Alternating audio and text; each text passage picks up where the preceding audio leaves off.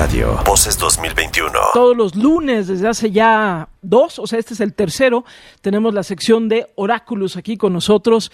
Este, y nos da muchísimo gusto que así sea. Estamos ya pues a pocas semanas de que sean las elecciones del 6 de junio.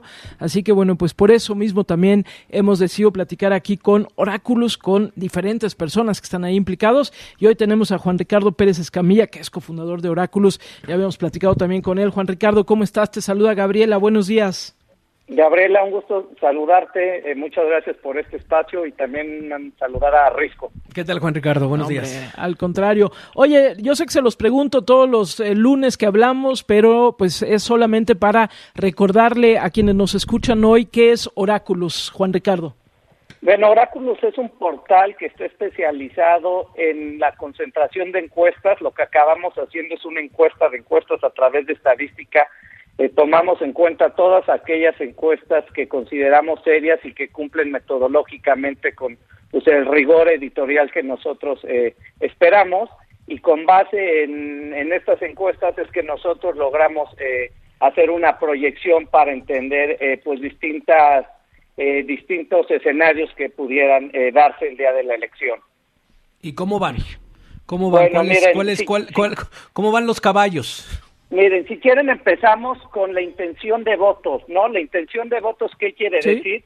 Eh, aquellas personas que se identifican con, con algún partido político. En, en, bueno, a la fecha de hoy, que es 10 de mayo, eh, Morena tiene 41% de intención de voto, seguido del PRI con un 17%, el PAN con un 10, perdón, el PRI con un 19%, PAN con un 17%, Movimiento Ciudadano y Partido Verde con 5% respectivamente, PRD eh, con 5%, Partido del Trabajo con 4% y los otros eh, partidos que están buscando mantener el registro que son el PES, Redes Sociales Progresistas y Fuerza por México lo tenemos en 1%. Eso quiere decir que pues ninguno de estos tres partidos hasta el momento cumpliría con la cuota de un 3% para mantener su para mantener su registro como partido, ¿no?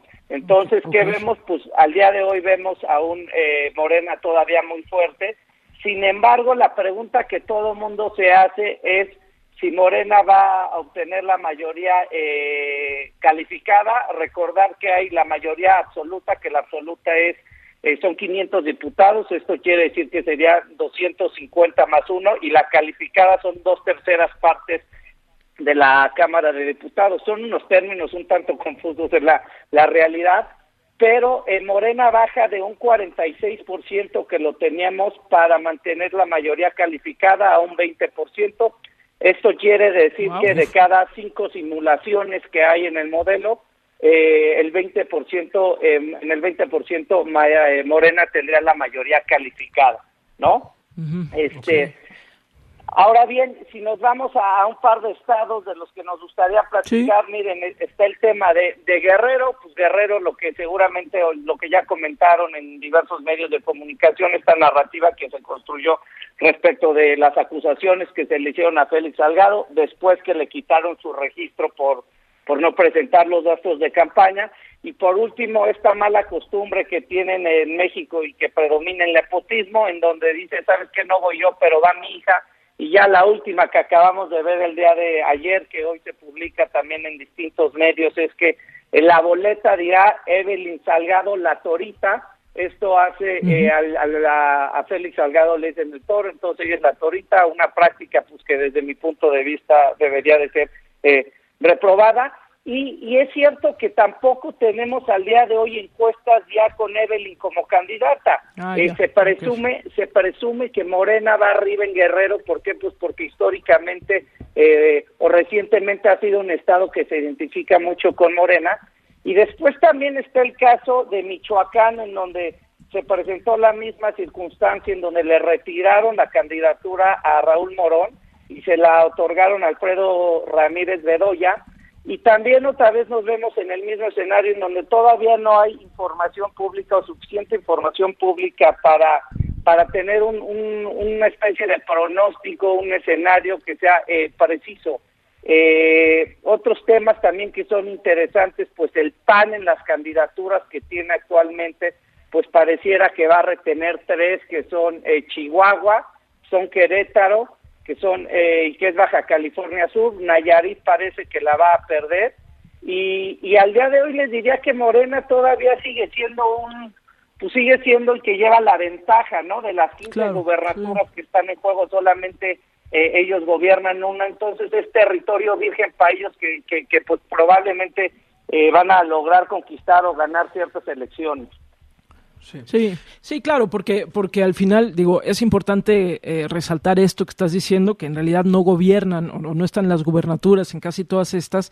Este, ahora, lo que no tenemos, obviamente, todavía medido es cómo va a impactar eh, temas como lo de el, metro de la Ciudad de México, la respuesta del presidente a, esto que sucedió, incluso pues estos, eh, esto que se le criticó mucho, el haber mandado al carajo y decir que no, él no iba a ir a ver a las víctimas, que porque eso era de antes y eran fotografías que no tocaban, etcétera.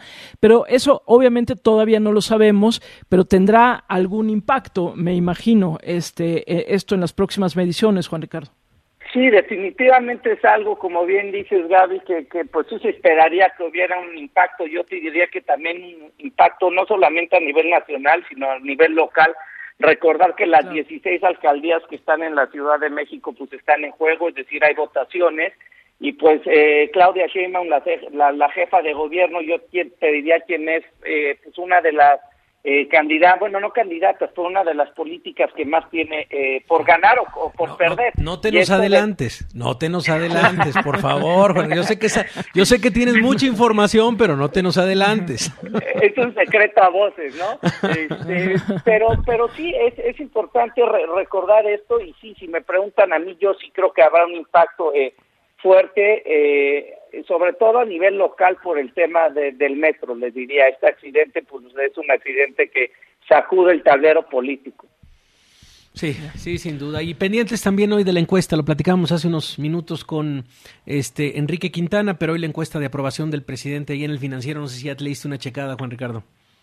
Sí, sí, sí, le dimos una revisada, todavía no, no, actualizamos el, el, modelo de oráculos, la aprobación presidencial, lo haremos en el en el transcurso del día, pero sí vimos que bajó la, la, aprobación presidencial. Ahorita actualmente Oráculos lo tiene en un 63% de aprobación y en una desaprobación del 32%. En el transcurso del día actualizaremos esta aprobación del presidente. Pero, pero el escenario que se veía hace un par de meses ya no es tan alentador para el partido en el gobierno. Sí. sí, creo que esa es la parte con la que con la que nos tenemos que quedar para este análisis. Gracias, Juan Ricardo. ¿Dónde pueden ver toda la información de Oráculos? La pueden consultar en oráculos.mx. Perfecto, ahí está. Bueno, pues estaremos platicando contigo en las próximas semanas también. Te mandamos un fuerte abrazo. Gracias, saludos a Ruth y a Gabriela. W Radio. Voces 2021. Vamos a escucharnos.